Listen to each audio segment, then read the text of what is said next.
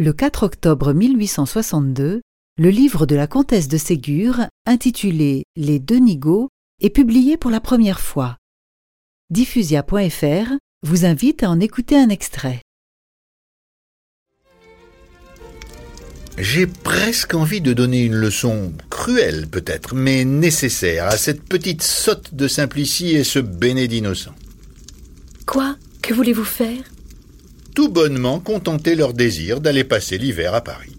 Mais notre fortune ne nous permet pas cette dépense considérable.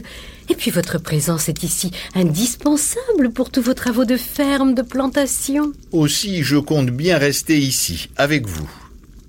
J'enverrai Simplicie avec la bonne prudence chez ma sœur. Quant à Innocent, il ira dans une maison d'éducation dont on m'a parlé, qui est tenue très sévèrement et qui le dégoûtera des uniformes dont il a la tête tournée.